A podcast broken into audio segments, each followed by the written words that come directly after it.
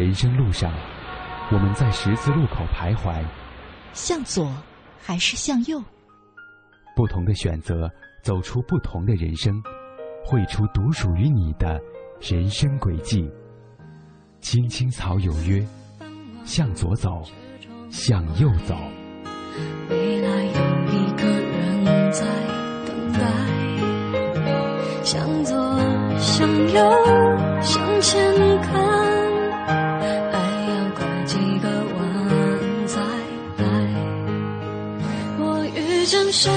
会有怎样的对白？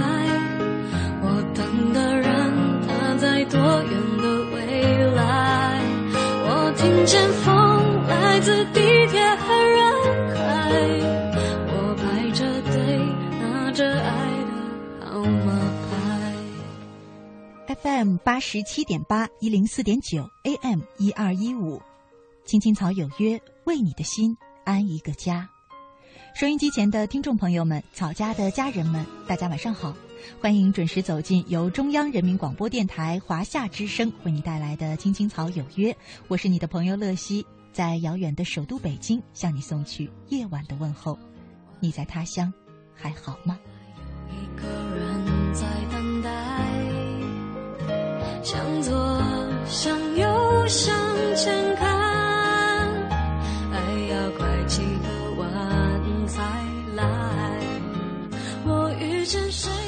天呢是二零一四年的四月十九号，星期六，我们和大家一起走进草家每周六的向左走，向右走。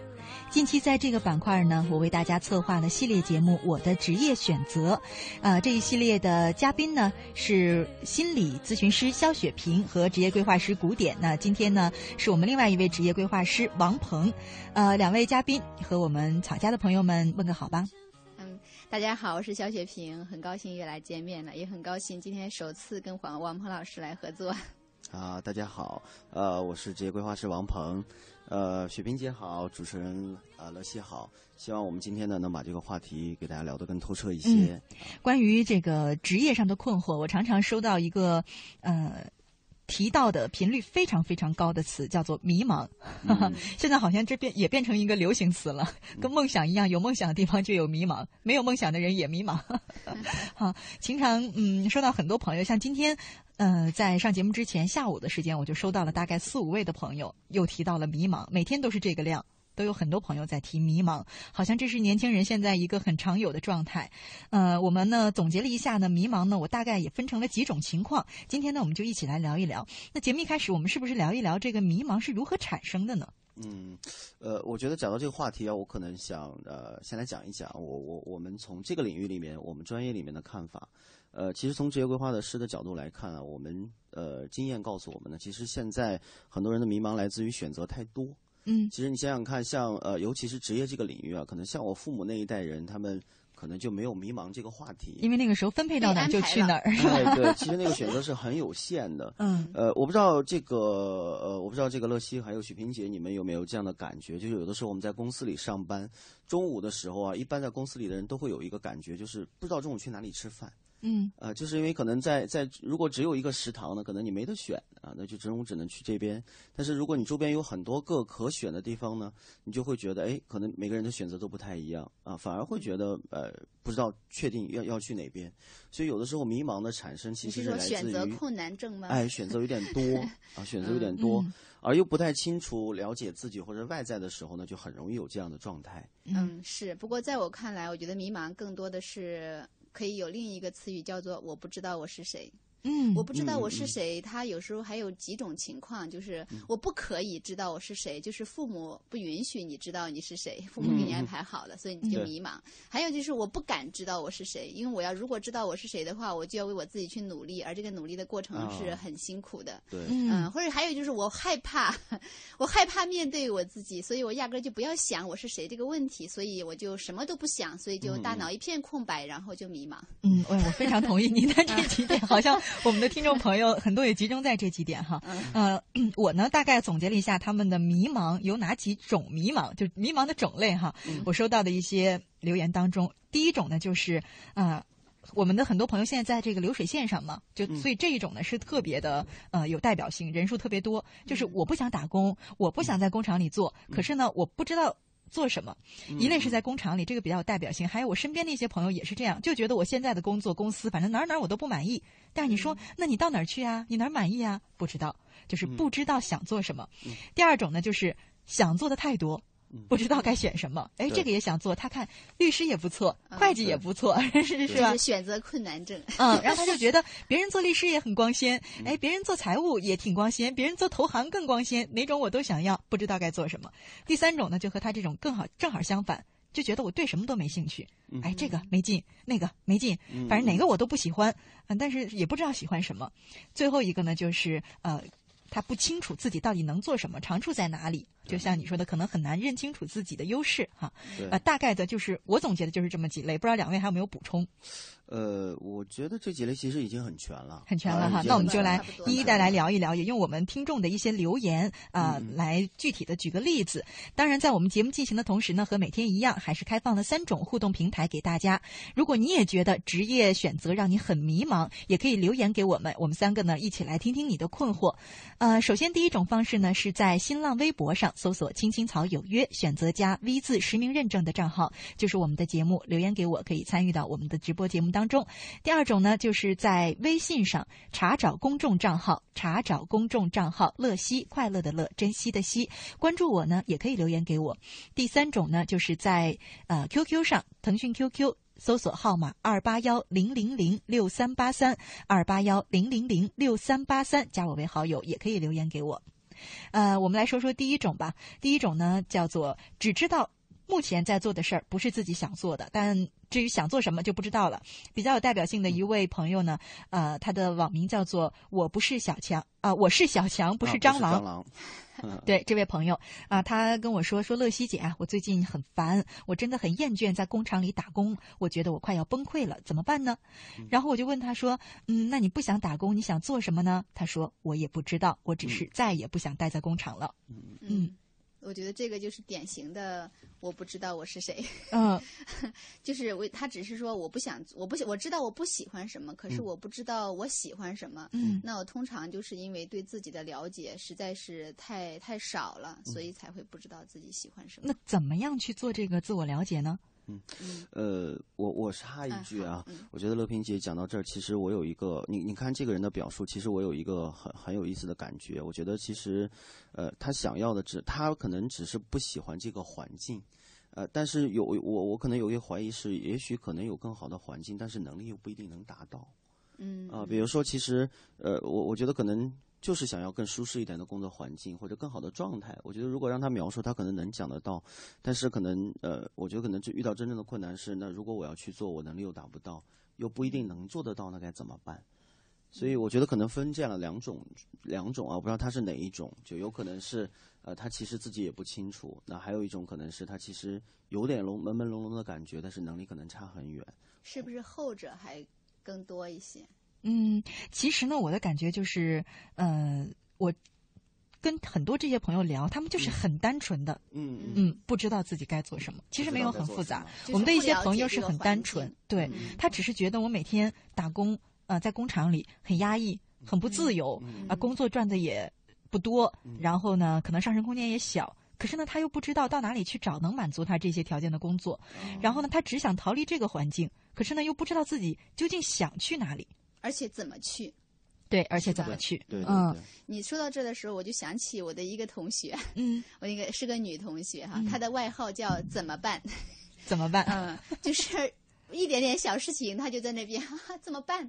怎么办？老师怎么办？谁谁谁怎么办？嗯就是就是怎么办？嗯其实呢，如果她愿意静下心来去想的话，去找的话，她其实是有能力找到那个答案的。嗯，但是呢，嗯，就是放弃了那个能力。但你的同学他他跟我们的很多听众朋友不一样的是什么呢？嗯他有看这个世界的机会，可是呢，像我们有很多听众，他在流水线上工作，在工厂里打工，一天工作的时间可能非常长，比我们正常的八个小时要长很多，也许一天十几个小时都在流水线上，然后呢，剩下的几个小时就在睡觉，所以他没有更多的机会去认识这个世界。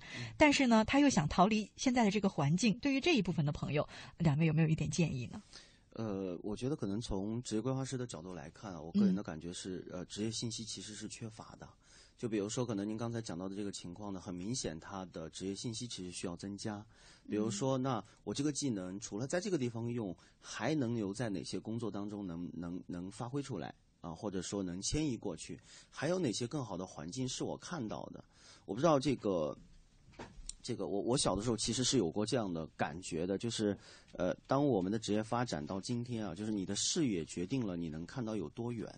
所以有的时候，我小的时候就我不知道你们有没有过这种感受。我小的时候啊，我父亲问我说：“哎，你小你长大想干什么？”我就跟我爸爸讲说：“我其实特别想开一个小卖部，因为我小的时候最羡慕的就是我们家那个家属院里面小卖部老板的儿子。哎我觉得他特别的幸福，就是家里面什么都有。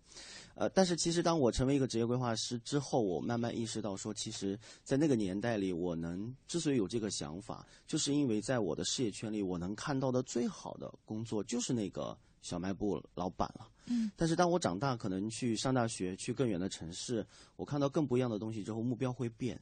所以呢，其实人的视野的不断的扩张，会让他看到更好的目标出现。那可能对于这些呃，我我的建议是，可能对于这些朋友来讲，呃，如果你就是觉得在工厂里，呃，你你现在的状态不好，你不想待在这里，你想去更好的地方，那我可能要问一句，你觉得你蛮羡慕谁的工作的？或者周围有他看不到呀，他周周围围都是跟他一样的打工，都是在干大流水线上的工友啊，那比如说你的你的你的你的交际圈里面，你觉得有谁？只有工友了。你有谁的状态是比较好的？嗯，他们的问题是这样，他在一个封闭的得还有一个环境中，问题就是现在的资讯其实很发达呀，嗯每一个人都在上网，嗯哪怕是那些在家里面种田，就是在农村种田，他们都没有到流水线工作，因为流水线起码还是在城市，对对，起码还是城市的。可是有一些是在农村种田的人，他们也有机会上网。嗯那么通过网络呢，我们其实可以了解各种各样的资讯，嗯各种各样的招聘信息，呃，什么样的工作岗位都有。你即便你没做过，但是你看那个岗位的描述，你大概也知道那个岗位是什么样的。哎，这是一个好办法。这就是为什么我说到我那个同学的外号叫怎么办的这个原因。嗯因为后来我跟他呃，因为我们关系挺近的嘛。后来我们聊天的时候，他就跟我讲过他童年的梦想，就是一直希望有一个白胡子老头儿出现，嗯就像那个呃什么令狐冲碰到的那个在悬崖上碰到一个老头，然后嗯。呃上知天文下知地理，然后老头可以手把手的教你说你应该这么做，第一步呀这样，第二啊步嗯那样，第三步这样，然后你就可以这样了。可惜这种老人只出现在小说里。对，是的但是在现实生活中，我们嗯每个人都是自己的白胡子老头儿，嗯你只能做自己的白胡子老头儿。你可以去想要帮自己，而且呢，你要去做，怎么做呢？网络这么发达，有时候你说啊，我真的不知道该怎么办。其实我很想说，是因为你不想知道，因为如果你知道了的话，你会要付出很多的艰辛、对。努力对对对。克服一些困难，去挑战自己。其实这个并不容易，所以你嗯。干脆说，我也不知道该怎么办，我也不知道我想有的时候这会成。这为一种样很借口哈。嗯啊，有时候。所以我觉得雪萍姐给这个建议倒是蛮实用的，就是你不知道外面的世界是什么样，有哪些工作，你哎，咱不能单一的说上网，因为很多人说上网好吧，我打我申请一个 QQ，、我聊天，我申请一个微信，看看附近 的人，这个就是跟我们说的本末倒置了哈。嗯嗯嗯，可能比方说去一些招聘网站，对不对？对对对啊去一些招聘网哎，站就看都有哪些职位，哪些职位对哪个工作有什么样的职业嗯描述啊、职业要求啊。而且呢，即便嗯是在流水线工作，一个月少说也有两天到四天的休休息时间那你休息的时候，可不可以去人才市场转一圈？嗯嗯，去了解一下，有一些你可能感兴趣又能胜任的岗位，他们要求是什么样的条件？如果你有一些不是很符合的话，是不是也要想办法去提升一下？对嗯嗯，那我还是涉及到这个，如果你知道了你是谁，你就要为了这个去付出努力，你准备好了吗？嗯，哎，这个对对对这个问题好极了嗯啊！这个其实我们这一点呢，不光是针对在流水线上工作的朋友，人都是很多人，你看，刚刚我还收到许多最就说最新的一条啊，因为叫做落叶的朋友，他在微信上说说乐西姐啊，我在公司里面天天上班，基本没什么事儿做啊，感觉好虚度光阴。但是我想学点什么东西，又不知道学什么做什么。其实这个就是可能不知道自己想从事什么，对吧？他觉得有大把的时间，却不知道干什么用，不如像雪萍姐说的，你到招聘网站上去看一看，然后呢，去这个。嗯，这个人才交流市场去看一看自己究竟想做什么。是的，而且也可以像学习像王鹏说的那个方法，就是你可以看看你身边的朋友他们在做什么，而你是比较羡慕的，嗯也可以去了解一下。对，而且现在就是有很多这种微博，嗯，微博你可以关注一些公众人物。他们的这个是吧？他这个信息量是很大的，因为你发你会发现很多人觉得自己的交友圈很小，就像我刚才说的，我们想看看周围的人，最后发现周围人跟你一样，一天无所事事，那怎么办呢？你的交友圈很小，但有一些人他的眼界很宽，他的交友圈很大，你去关注他。像很多人问我，就是说要看什么书，怎么样选择书？我自己就有一个好办法，就是我就看我喜欢的那个人他看什么书。嗯嗯，是。就比方说我自己对吧？比方说我觉得哎，我最近对心理学感兴趣，我就看看雪萍姐读什么书，对吧？因为你说的时候，我为什么笑呢？我就想到，就是其实经常有人在微博上问我说啊，那个你给我推荐几本书吧，然后我就会给他说啊，这几本是这几本，嗯，对吧？然后呢，不一定是还不，比方说不认识你怎么办呢？我没法请你推荐，但我可以看你的微博当中。不认识的人我也给推荐。一般来说，心理咨询师都愿意做这件事情的。啊，还有呢，就是比方说，比方说我看古典写的书，我看他的书当中呢提到了一些书，因为我对他这个人有基本的信任。我也是这样子。对 我，我对他有基本的信任，那我就会去翻一翻，看他的书怎么样。其实就是这样，就是说你在微博上，尤其现在有这么多的公众人物，你觉得你挺喜欢他的，他挺有知识的啊。我不是说娱乐小明星啊。对你可以看一些那个公知啊，一些。好一点的工资哈，这些人，是的。包括一些有一些行业的人，比如说我知道台湾有一个作家叫李新平呐，啊，李新平，他曾经专门写过一本书，就是写到说，如果你想要做一个好文案的话，你应该读什么书？这个书是什么？对对，写了两本书来介绍那些书，都有相应的对，是的，包括有一些作家，他们也会，我我我我也买了一本，就余华写的那个什么，在细雨中呼喊，就是在讲他从从很年轻到成为一个很出名的作家这个过程当中，他都读了什么书？嗯，对。所以呢，都买回来。对，这个是我们从说说这个说到了选书，但归根结底就是说你的视野小，你可以借助一些视野大的人去关注他。呃，这个我们说完了，不知道想做什么哈，因为你不知道世界上有什么，可能看一看。我觉得人其实有一个很原始的这种选择的能力和欲望，就是你看到这个东西，你会知道自己你喜欢还是不喜欢的。归根结底你是没看到，对吧？是的，而且最重要的是要动起来。不要只是在那儿想说啊，我到底学什么呀？你要动起来，要开始去找信息。对，嗯，呃，这个地方我稍微插一下啊，可惜就是呃，我们其实有我我可以给大家推荐一个呃蛮有用的这个号，就是其实，在微信里面现在有大量的人来分享，比如说我在微信里呢就关注一个号，它叫做揭揭示行业呃秘密，就它是呃。这个每每个定期呢，会给你发访谈各个行业的人，然后把这个行业对行业里面的内幕都给你爆出来。比如说我上一期看到的呢，他就专门访谈了一个职业玩家，嗯，就这个人是以打游戏为生的。竞技游戏为生，他访谈这个人所有的作息时间啊，你们的这个行业里的优势是什么，劣势是什么？嗯，呃，薪酬大约多少？其实，对，其实让很多人都向往做那个职业玩家的，就会呃对这个行业有一个大概的了解。然后他还会推荐说，你如果还想对这个行业有更深入的了解呢，你还可以去呃看看哪些书。啊，它会有大量的这个信息的介绍啊，这一块其实是一个很好的渠道。其实这一类的号，我我我自己知道的有好几个，是吧？啊，所以就是说你要想找，其实你一定找得到的。而且像我说的，就是你关注一个号，它会发现让你发现另一个号。微博也是这样的，微博也是这样的，对，它是一个圈子。所以其实我们了解信息的渠道有很多，对吧？不会。三百六十行，你怎么会一个都不喜欢呢？是不是？至少你会喜欢那么几个，然后再根据自己的实际情况结合一下，肯定能选出来的。这是第一种。第二种呢，就是想做的太多。呃，微信上有一位叫淡淡的香的朋友，他留言说：“说乐西姐，我也有职业选择的问题。我的选择问题呢，就是不知道选什么。都说兴趣是最好的老师，可是我的兴趣很多，我也不知道该选哪一个。你能帮帮我吗？对了，我现在是一个公司的文员，可是我想辞职，想得到你的帮助，谢谢你了。”嗯，嗯，这位朋友，我首先想到的就是，其实有时候我们不要呃，就是不要错误的理解了选择。其实选择的真正意义是放弃。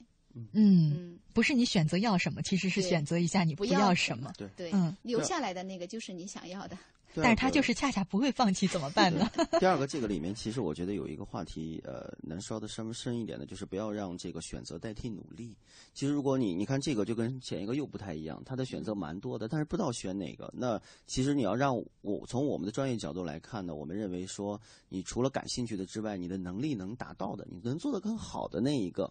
可能就更适合你，所以你可能还要评估一下，说如果你你你在这么多里面都是挺你挺感兴趣的，那如果我问一下你哪一个是你能做得很好的呢？别人评价也很好的，那这个就肯定是一个你可以挑出来啊精进一点的，或者说更多练习的一个啊兴趣。但是他现在的感觉，我大概可以明白他问的是什么。嗯，我从哪一个开始呢？我选哪一个呢？嗯嗯。那这些尝试的这么多里面，有哪一个是你既喜欢别人评价又好的呢？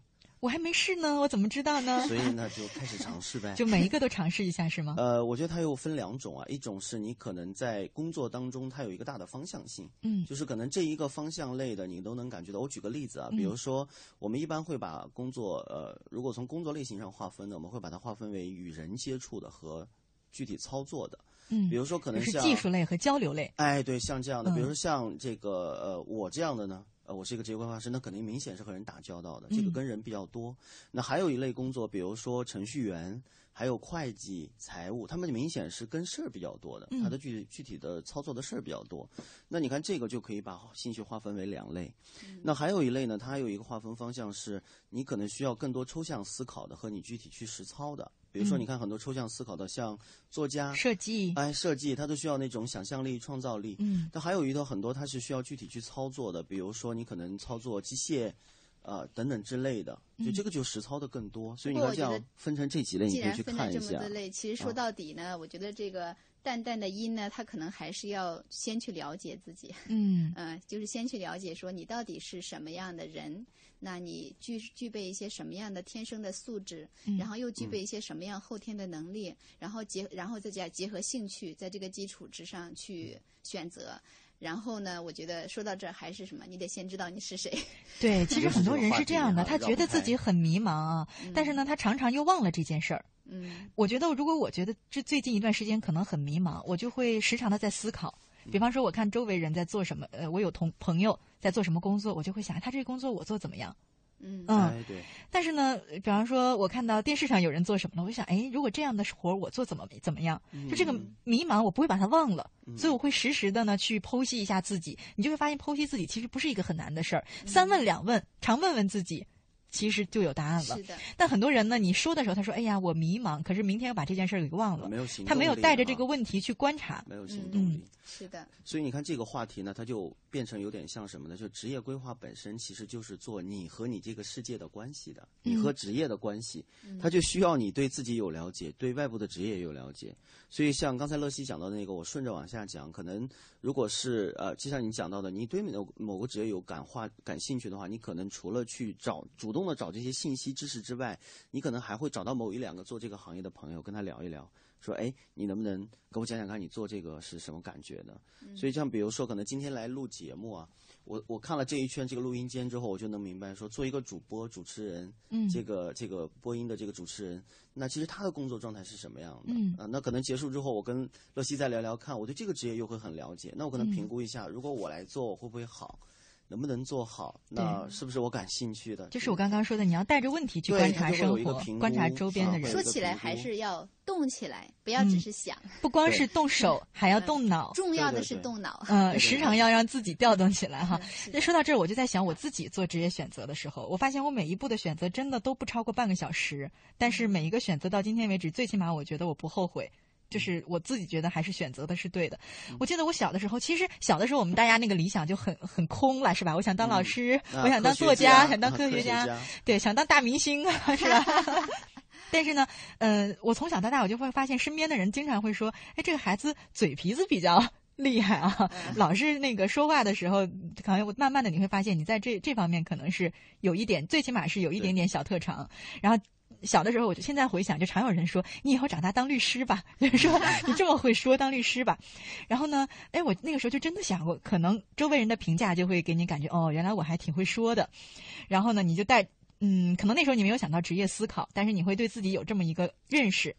这是第一步的探索。对，啊就是渐渐的会有这么一个认识。您可以听周围人的如何评价你，但还是没有一个这样的很清晰的职业规划。我记得我当时发现这么一个专业的时候，就用了半个小时吧，我就决定了。嗯我以前在节目当中讲过类似的就这一段经历。然后呢，我那个时候就是特别害怕高考。就是我我在高二的时候就提前参加了一次高考，小小的试了一次，然后就会发现哇，好恐怖啊！就这一次考试就决定我的很大一部分的命运了对吧？很大一部分的命运了。然后我会觉得太可怕了，万一我考砸了怎么办？我就产生了一种恐惧。我那个时候就有一种想法，就是要逃避它。就我就想一些办法说怎么样能不参加高考呢？我就开始到网上去了解究竟哪一些专业可以提前，就相当于用保送啊，或者是提前录取啊这种方式。然后呢，就看到了这个当时是北京外语外国语大学，它的小语种都不需要参加高考的。我不知道现在啊，我们那个时候就说你提前参加了口试，然后呢几轮的口试下来就可以不参加高考了，等于说高考之前你就决定录取了。然后当时我就觉得，哦，我自己对语言呢有点感觉。我高中的时候就觉得学英语很容易，嗯我想，哎，这个不错，我想说这个可以逃避高考，可以试一试。然后在看这个的时候呢，就发现有一个专业叫对外汉语，嗯，啊然后我想，哎，现在好像老外对中国好像挺有兴趣的啊，这个可能很赚钱。做汉对教啊，做汉教。也是可以不用这个高考的。然后我就查对外汉语最好的学校是哪一个呢？然后就千千千就有人说说有这么几所，其中一所就是我的母校中国传媒大学。然后我就进去了中国传媒大学，但当时都是觉得哎这个不错，但还没有那么坚定。然后到中国传媒大学一看呢，就发现他那个提前的那个表上呢有一个就是播音主持艺术，然后我突然发现哎有点感觉了，嗯这个好像是我想要做的。然后呢，就是说以后你可以每天靠说话吃饭了，是吧？然后呢，可是我我那个时候自己感觉哎挺有挺有点小骄傲，就觉得说一看他那个文化课成绩要求不太高，才四百多分。嗯然后我一想，哎呀，这个不行啊，我文化课还是不错的。我就觉得这样就是糟蹋了我的文化课。我就觉得这个有就唯一就这一点小毛病不好，其他的我都满意。然后再往下拉拉拉拉拉，发现有一个叫英语播音，然后它后面括号要求在重本线以上。啊 然后我说，哎，进英语播音了，然后又满足了我的这个这个叫什么？文化课，我想让它高一点，听着比较有档次的，对吧？然后就一下就感觉对了。然后我突然脑海里当中冒出来一个人影，就是杨澜。啊，啊，然后我想了一想，杨澜在做什么？对，我想要做这个，然后就很清晰的半个小时就决定了。嗯哎所以你看，你刚才那个这是一个自我探索的过程啊。嗯，而且还是很动起手来、动起脑来去嗯思考、去找。对，等于我的职业就在网吧的那半个小时决定了。他那个里边有一个关键点啊，就是他嗯行动。对呀、你看到了吧？就是他说啊，嗯我明呃，我也觉得呃，你问了那么多不是很清楚，但是我知道去查 嗯有哪些学校、哪个专业。其实你看你讲的这个信息啊，嗯很多人不一定能找得到的。可能对他来讲，他可能会觉得啊，我就是不知道，我去呃，可能问这个行为都没有，嗯，所以就可能会被卡在那个地方。对。其实刚跟雪萍姐刚才讲那个朋友一样，就是常问怎么办，但是有些人是问别人，有些人呢就是问自己怎么办呢，然后自己想想办法找。方法啊，找方法。而且是最好。而且你这个里面，你看也有那个我我前面讲到的，你羡慕谁？嗯你觉得周围谁好？嗯所以你看，你看到那个那个信息的时候，马上你觉得你也有一个榜样，你觉得杨澜，哎，哎，你能看到那个那个榜样和方向，它也有作用。嗯。所以就是这几个方向啊。然后再来就是，我就要刚说这个，就说选择很多。然后我会发现，因为我高中的时候特别喜欢的就是经济之类的东西，我一想那怎么办呢？我这个又是一个选择了，是吧？你到底是要做主持呢，还是要做经济呢？嗯嗯，后来我一想，就仔细的想一想，不矛盾呢。我如果有一天可以做财经类的主持人，不就好了吗？所以我高中的时候就不是上大学以后，一边在学播音主持，一边就在各种自学，就是财经类的的东西。嗯虽然最后是没有做了哈，暂时还没有没有做，但是我总觉得当时的这个选择其实是可以，不见得那么矛盾的不，是说互相互相对立的。对对对对嗯，看看时间呢，要上半段的呃，要聊聊到这里哈，很快呢进入一段广告，广告之后呢，我们再就迷茫话题继续来聊。向左，向右，向前看，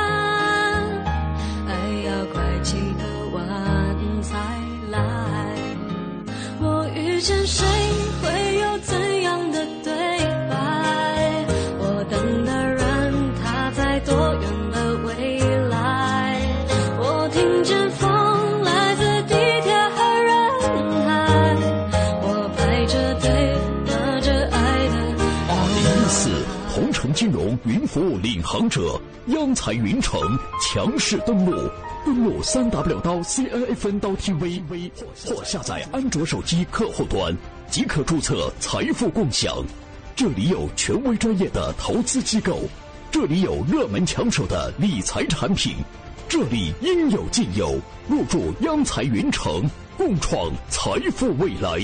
央财云城，指尖上的金矿。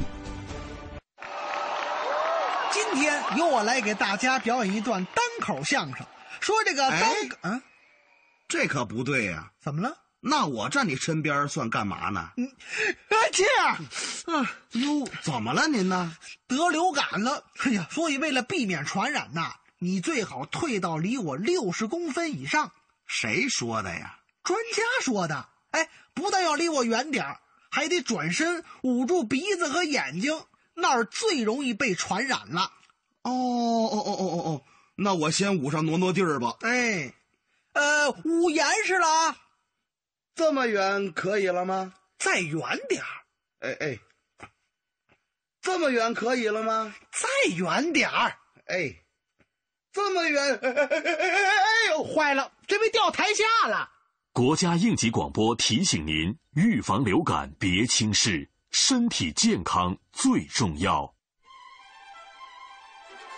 生命总在不经意间转向下一个街角，机遇擦燃青春，点亮整个梦想天空。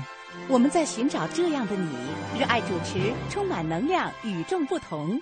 中央人民广播电台央广网二零一四全国大学生主持人大赛火热开幕，报名即将启动，详情请登录三 w 点 cnr 点 cn。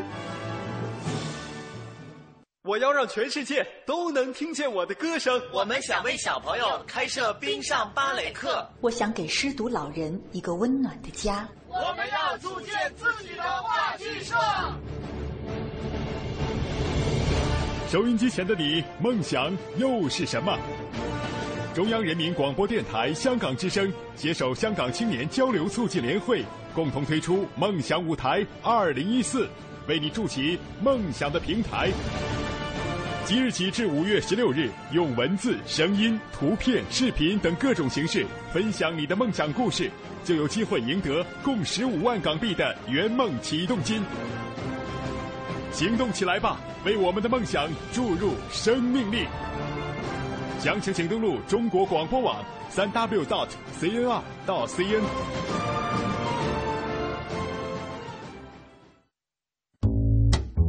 您正在收听的是《青青草有约》，FM 八十七点八，华夏之声，欢迎您继续收听。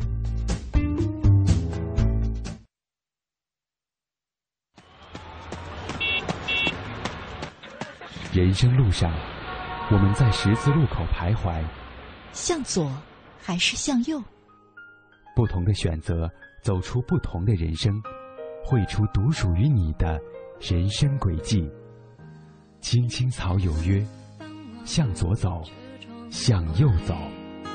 未来有一个人在等待，向左，向右，向前看。还要拐几个弯再来。我遇见谁，会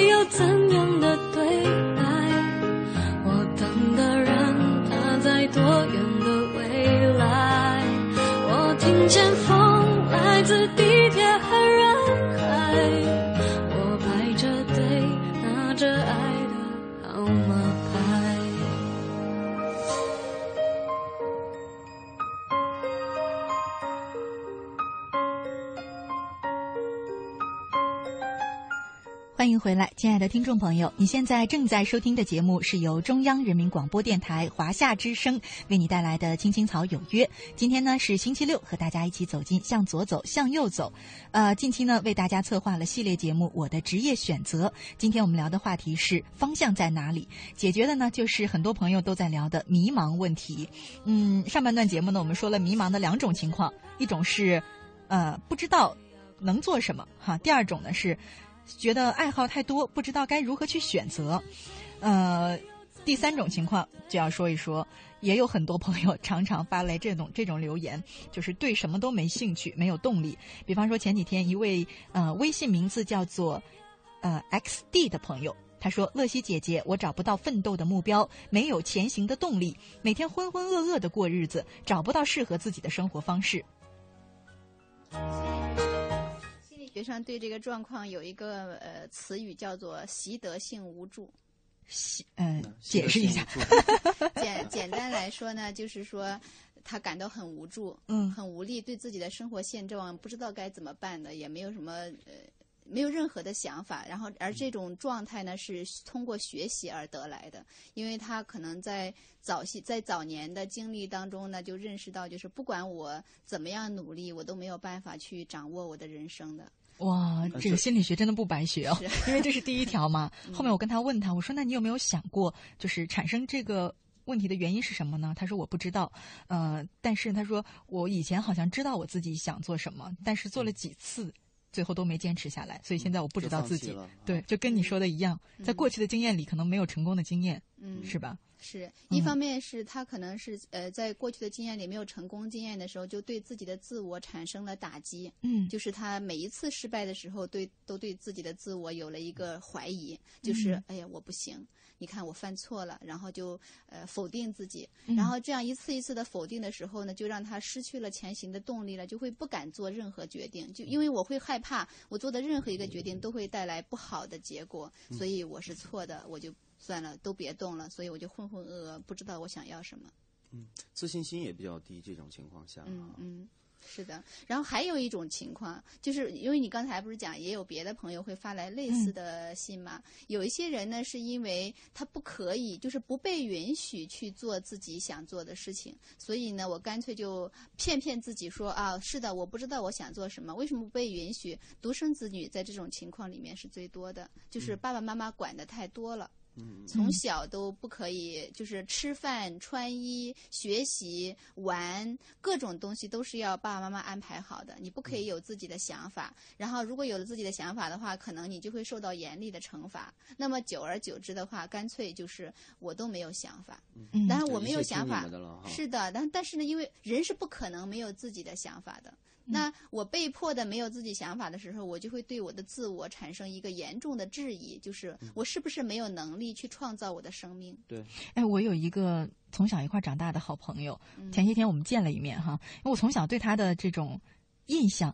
就是他完全不知道自己想做什么，也不知道自己不想做什么。你像我们当时是在一个家属院里面的，然后呢，我记得我们那时候就在商量说：“哎，你初中要上哪个学校啊？”然后呢，我就特别的说：“我说我就要上一中，就我们那最好的那个一中。”他其实学习成绩也不错的。他说：“哎呀，我也不知道我要上哪个学校。”我说：“那咱俩这么好，你跟我上吧。”他说：“好好好好好。”然后呢，我们俩就当时一起梦想着说上一中。那最后呢，因为我妈不同意我去住校，我就没去成，然后他去了。啊，对。然后呢，等到上初中之后呢，后来我们又聊说上高中还没有到那个。那一步的时候，我就提前跟他说：“我说我们那儿有个特别好的学校叫实验中学，但有有两所，一个叫实验中学，一个叫铁人中学。但我就对实验中学情有独钟，我就每次跟他，我们那时候还流行写信嘛，我就跟他说：我说我要到那个实验中学，怎么怎么样？然后我说你想去哪个学校？他说：嗯，我觉得无所谓吧。就是我我们的交流通常是这样的。然后呢，那个时候他就毕业之后，他就听妈妈说：嗯，去铁人中学吧，铁人中学离家里比较近。他说：哦，那好吧。然后他就去了。然后呢，到分科的时候呢。又是这样的，当时我自己学的理科，我就好像有那种很鼓动他，我说你也要学理科啊，你也要学理科。他说：“哎呀，我也不知道我要学文科学理科。”然后后来他妈妈就说：“女孩学文科。”嗯嗯，然后呢，他就说：“好吧，那我学文科。”后来让他爸爸就说：“说学文科不好找工作，说你你看走学好数理化，走遍天下都不怕。”然后呢，就说学理科。他说：“嗯，好吧，那他就爸爸比较强势嘛，就听爸爸的。”他当时有挣扎过一次，就说：“我觉得可能我挺想学文科的。”爸爸说：“听爸爸的，学学理科。”然后他就学了理科。其实他可能对自己不太了解，但我跟他一块长大，我对他有一点了解。就是我当时就是说：“完了。” 他就是一个学文科的材料，怎么就学了理科呢？然后呢，到考大学的时候又是这样，就是高中他成绩就已经落得很很很跟他以前水平不一样了。到考大学的时候呢，我就问他，我说你要上哪个学校啊？学什么专业呀？他说，哎呀，我考的又不好。他说我爸爸妈妈能把我送到哪个学校就去念哪个学校吧，就他就等着爸爸妈妈给他送到哪个学校去。嗯，然后毕业找工作又是这样的。我说你毕业你要你要到哪儿去工作呀？上什么公司啊？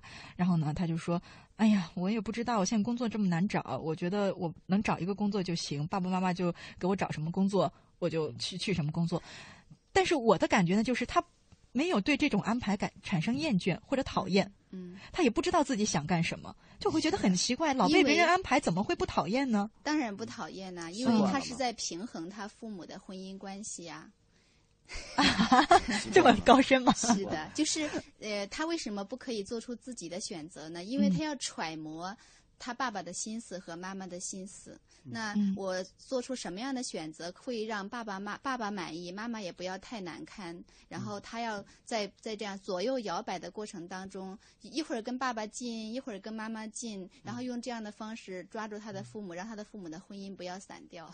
但是他爸爸妈妈其实，我觉得至少我看起来吧，还是挺幸福的一对一对伴侣。因为有他女儿在嘛。啊，心理学里面专业的解释。这个女儿是要用这种左右摇摆的方式来平衡父母的婚姻，所以他当然。不会很难，但是他怎么会没有自己的想做的事儿和不想做的事儿这样一个区分呢？因为他在为爸爸妈妈活呀。呃，哦，就没有想自己的事儿。我觉得可能还有别的。我从我的角度来看，我觉得可能有别的解释。那可能另一种的可能性就是，其实抗争本身是要有代价和勇气的。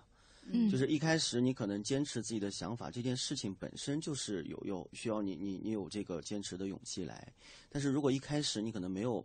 就是前几次失败，后面几次也没有办法坚持下来的时候，他自然就会选一个最舒适的方式。嗯，那可能这个舒适，大家这个方式大家都舒适啊，啊，爸爸也很高兴，妈妈也很高兴，我其实也还好。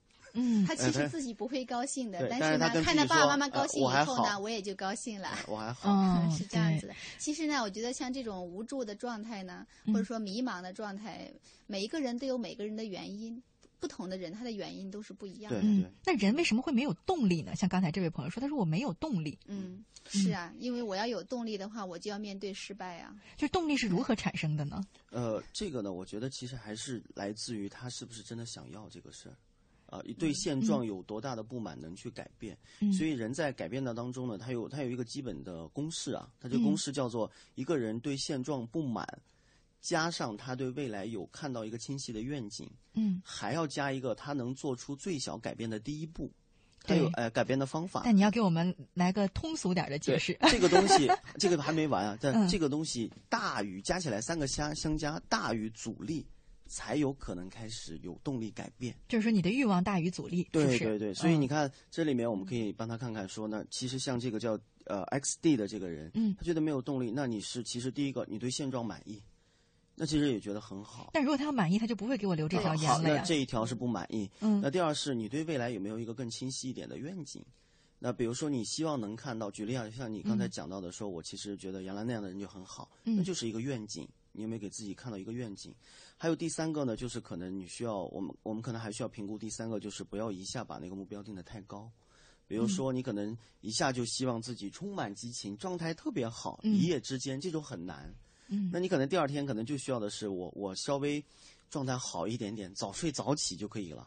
嗯，没有必要但是我又觉得之前听乐西讲到，就是他你们后续的那个沟通啊，好像 X D 他现在最重要的问题是要问问自己，你是渴望成功还是恐惧失败？这可能才是他的核心。嗯，为什么我会没有动力、浑浑噩噩？因为我害怕再次失败，所以我干脆就没有目标。但是其实这个，我觉得你们两个说的是一一种问题，就是目标定的太高。我自己在有一方面有一个就是小小的感受，就是我因为前一阵子就身体不是很好，我就想锻炼身体。然后大家不都说了吗？每天有氧运动一个小时，啊，这这就非可以锻炼身体。我就去了，但我从来就是一个不锻炼的人，在此之前，然后我就发现，好，第一天，哎呦，累的。很严重，但一直跟自己说要坚持。我要做个有毅力的人，一个小时坚持下来了。然后第二天呢，又去，哎，费了很大劲坚持下来，就最后发现根本坚持不下来。然后后来我就也就怀疑自己说，哎呀，我是不是一个没有毅力的人呀？你看人家每天能坚持好几个小时。后来我发现了，是因为你目标定的太高，对，你不能一步到位，从一个不运动的人就变成了每天坚持一小时的 人。可能我今天坚持十分钟、二十分钟，后天。半时半个小时，慢慢的就一个小时，对吧？这个话题其实我蛮有感觉的，因为我呢比较胖，我的身体属于比较肥胖的。嗯，减肥一直都是我的话题。其实你知道，对于这种肥胖的人来讲啊，我特别希望就是比如说一个月之内马上减掉三十斤，嗯，二十斤。但其实我跟那些呃健身教练一聊呢，他们就说，其实人正常的减肥的，以这个为例啊，人正常的速度应该是大约一年。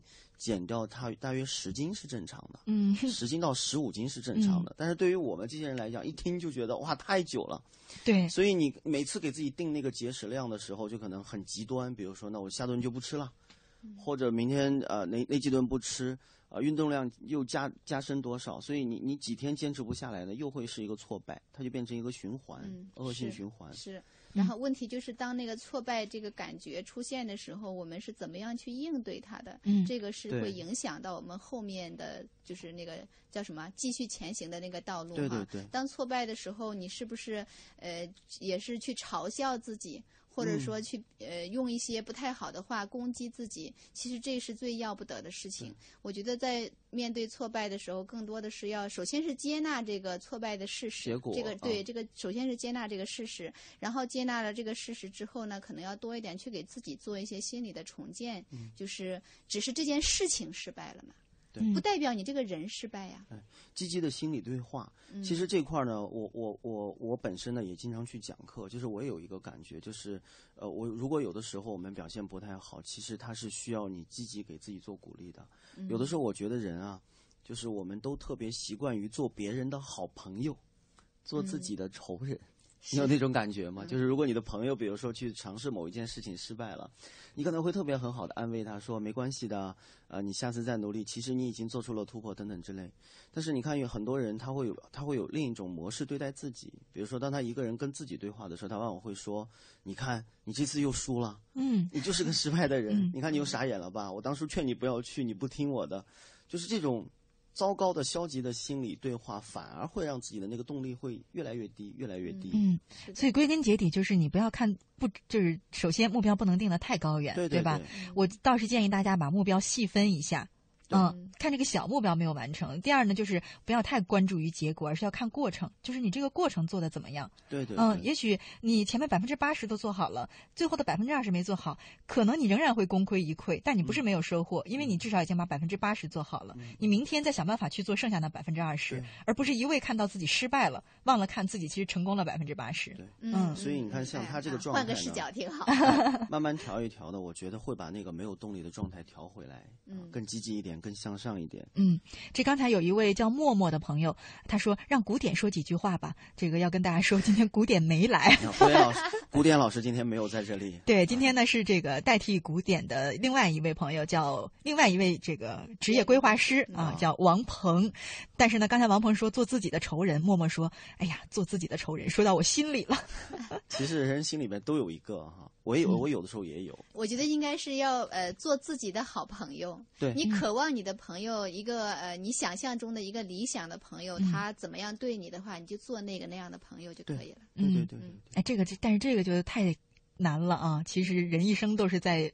怎么样跟自己和谐的相处？怎么样跟自己的和解的过程当中去挣扎，去这个不断的协调？这就是我们的功课。对，这终其一生我们能把它做好就不错了。嗯，然后呢，最后一种情况呢，我们今天说的就是找不到自己的长处，因为呢，我我们的很多听众朋友很可爱啊，他们常常会记住一些我说的话。然后呃，曾经我们在聊过迷茫这个话题的时候，我有跟大家说，如果你不知道该做什么，不知道呃未来要做些什么，那就做好现在。有跟大家说这样一句话，后来我发现好多朋友都记住了这句话，就是做好现在。呃，可是呢，有一个问题就产生了，很多人就觉得我眼下的这个事儿，我看不到有什么长处。嗯嗯，就是我一直在做这做这个事儿，我看不到自己还能做什么其他的事儿，就看不到各种可能。嗯、像我前两天收到了一位朋友的这个留言，哎呦，我这个。不好意思，因为是之前的留言，我截图，所以没有截这个网友的名字。嗯 啊，可是我们来听他的故事吧。他说：“那个，我觉得我在这个工厂上班一点也不充实，感觉每一分每一秒都在浪费时间，本应该去做对这个社会更有意义的事。”那当时呢，我有跟他讲，我说：“其实啊，在工厂做工对这个社会也十分的有意义。我们穿的、用的都是工厂制造出来的。”然后我就跟他说：“我说你不要着急呀，呃，利用在工厂打工的这段时间，了解一下自己呀，像雪萍姐说的这样是吧？想一想自己能做什么呀，想做什么呀，擅长做什么，这样呢，这一段时间就把它利用起来了。”然后他就很消极的说：“我初一就没有读书了，我能擅长什么呢？我出来三年，现在已经十七岁了。”嗯嗯，这句话里面有一个潜台词，就是我的学历才这样子的话，我能做什么呢？嗯我好像什么都做不了。我什么都不擅长呀。嗯嗯这个潜台词是这个，对但是我觉得。这是一个错误的叫什么局限性的信念。哎，因为后来我跟他讲，我说其实啊，因为我们还有一部分聊天，我说这么简单的几句话，我已经看到你身上至少有两个优点了，就是嗯，我当时说了一个是。很上进啊！另外一个他还说了家庭怎么样？我说另外就是你很有责任感。我说很快我就看到你的优点了，你怎么会说自己没有优点、没有擅长的事呢？其实是你看自己的这样一个范围太局限了。是，嗯，你把优点的这个范围定的太局限了。所以像我接着像您刚才讲的那句话，像乐信讲的，比如说当你不知道要做什么的时候，你就把当下手头的事儿做好。但其实这句话里面还有一个隐含的含义，它不是被动的应付你做的事儿。而是应该积极主动的去尝试，比如说，可能你在做这件事情的时候，就要带着你的思考去想想看，在这个过程当中，哪些能力是被别人评价很好的，哪些是我自己也感觉很好的。所以你看他说的这个，我找不到自己的长处啊。从我们职业规划的角度来看呢，就有两个评估，嗯，一个是自我评估，你自己的感觉；第二个其实是他人评估，像你刚才讲的那个说。呃，我从我们的沟通当中，我就看到了你有什么。其实这个就是他人评估。嗯，你知道，像我们有一个很有用的呃这个方法，我我也可以介绍给我们的这个听众朋友们，可以回去试一下。我们有一个方法叫做“求你夸夸我”。我们在职业规划的领域里面经常用是什么呢？就是给你周围的朋友和亲人啊，让他们给你呃这个说出一件。他们认为你身上很好的优点，但是这个不能是只是说，我说啊，你其实呃这个很耐心的呢，不能随便讲，他必须要举出一个跟你接触当中实际的例子，啊，比如说我我可能举这个说啊，我觉得雪萍姐其实你人很亲和，但是这个之后我会马上讲出一个说，呃，哪个时候发生了一件什么事让我观察到，我觉得你是很亲和的，所以这个可能就是。他人评估，就别人也能评估出你的长处来一个综合，你看看，其实，在哪个方向上，你的状态会更好？你的我觉得这个方法非常好，今天晚上回去就要这样做。你知道吗？我们我们以前这个古典老师，他今天没在啊，没在，我就稍微黑他一下。哟，他以前我们就爱听这个，爆点小八卦，就是他以前啊，曾经有一次给我们所有他的朋友和学员发过一封邮件，嗯，就是请你。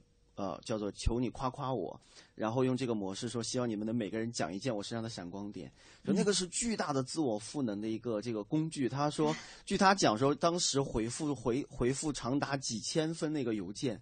每一个里面都有一个他的具体的事件，加一个闪光点。他说看完那封信之后，觉得自己能量爆棚。但我只能说他的这些朋友太善良了。要是我，我就说你有优点吗？你就违反这个这个工具的规则了。嗯，这是一个挺不错的方式哈。然后刚才呢，有一位朋友叫做。嗯，小风晨雨，他说：“呃，那些职业测评网站有用吗？如果有用，你觉得哪些网站比较好呢？因为他前面的一个问题是说，你觉得通过什么方式可以更好的了解自己呢？我觉得职业测评网站这个事儿，咱们得问问王鹏了。呃，有，呃，这个其实就讲到了呃第三种，就除了自我评估、他人评估，还有一类就是测评评估。但是测评评估呢，其实是没有办法作为完全百分百的指导意见的，它只能做个参考。是的，因为测评本身就有。是的，那个测评的误差好像呃因人而异，但是基本上它的那个准确度到百分之八十多都已经算是很高的了。嗯，呃，因为所以像这种测评呢，就是它能做一个参考。那我可以给出几个，一个呢是呃，我可以推荐一本书，叫做《现在发现你的优势》。嗯，这个是美国盖洛普公司呃做出的一个人才测评的一个这个一个读本。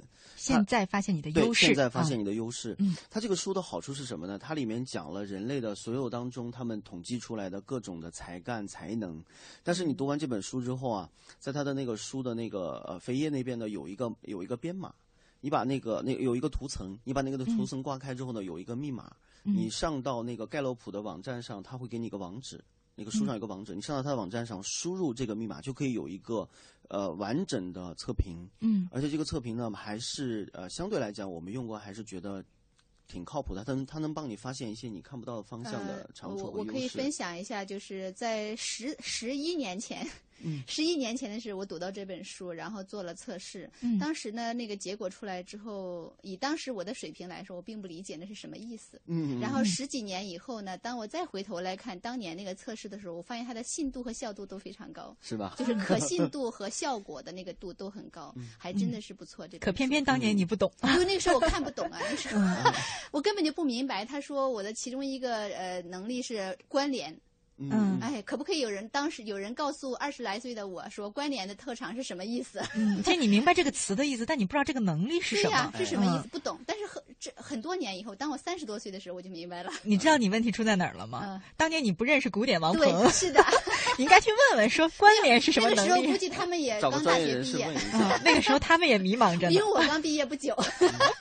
所以呃，这个雪呃雪冰姐讲到这个地方，就讲了一个测评的缺陷啊，嗯，就是它其实如果没有专业的人士解读，太抽象，是很容易很抽象。对呀，你告诉我关联这个，我对呀，我的特长是关联，但是我当年真的不知道关联是什么意思，怎么去关联是吧？怎么发挥这个能力？嗯，对。所以这是一类啊，这是一类这个书类的测评。呃，第二个呢，其实网上也有很多，网络上也有很多。那呃，可以去查一下，比如说优势量表啊、能力测评量表啊，你在百度里搜都有一些。但是我还是强调一遍，这个东西呢，只能作为一个参考。